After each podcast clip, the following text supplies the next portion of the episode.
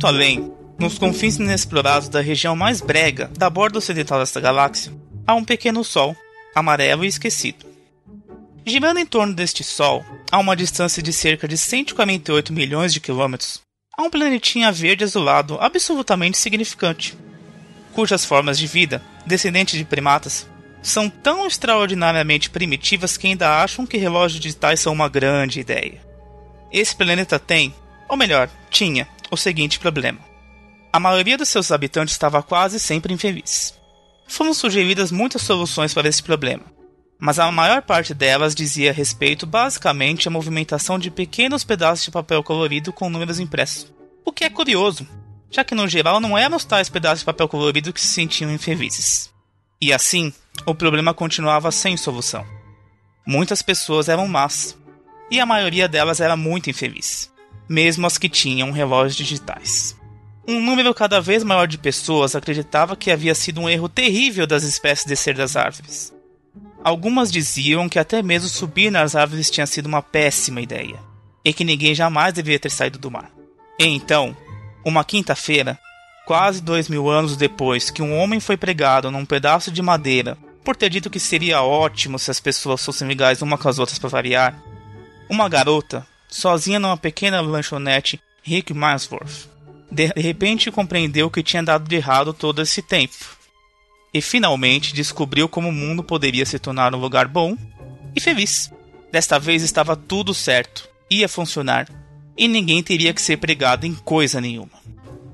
Infelizmente, porém, antes que ela pudesse telefonar para alguém e contar sua descoberta, aconteceu uma catástrofe terrível e idiota, e a ideia perdeu-se para todo sempre.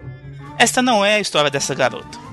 É a história daquela catástrofe terrível e idiota, e de alguma de suas consequências é também a história de um livro chamado Guia do Mochileiro das Galáxias. Um livro que não é da Terra, jamais foi publicado na Terra e até o dia em que ocorreu a terrível catástrofe, nenhum terráqueo jamais o tinha visto ou sequer ouvido falar dele. Apesar disso, é um livro realmente extraordinário. Na verdade, foi provavelmente o mais extraordinário dos livros publicados pelas grandes editoras de Ursa Menor, editora das quais nenhum terráqueo jamais ouvia falar também. O livro não é apenas uma obra extraordinária, como também um tremendo best-seller. Mais popular que a Enciclopédia Celestial do Lar, mais vendido que mais 53 coisas para se fazer em gravidade zero. E mais polêmico que a colossal trilogia filosófica de Ulum-Kolupid, onde Deus errou, mais alguns grandes erros de Deus, e quem é esse tal de Deus afinal?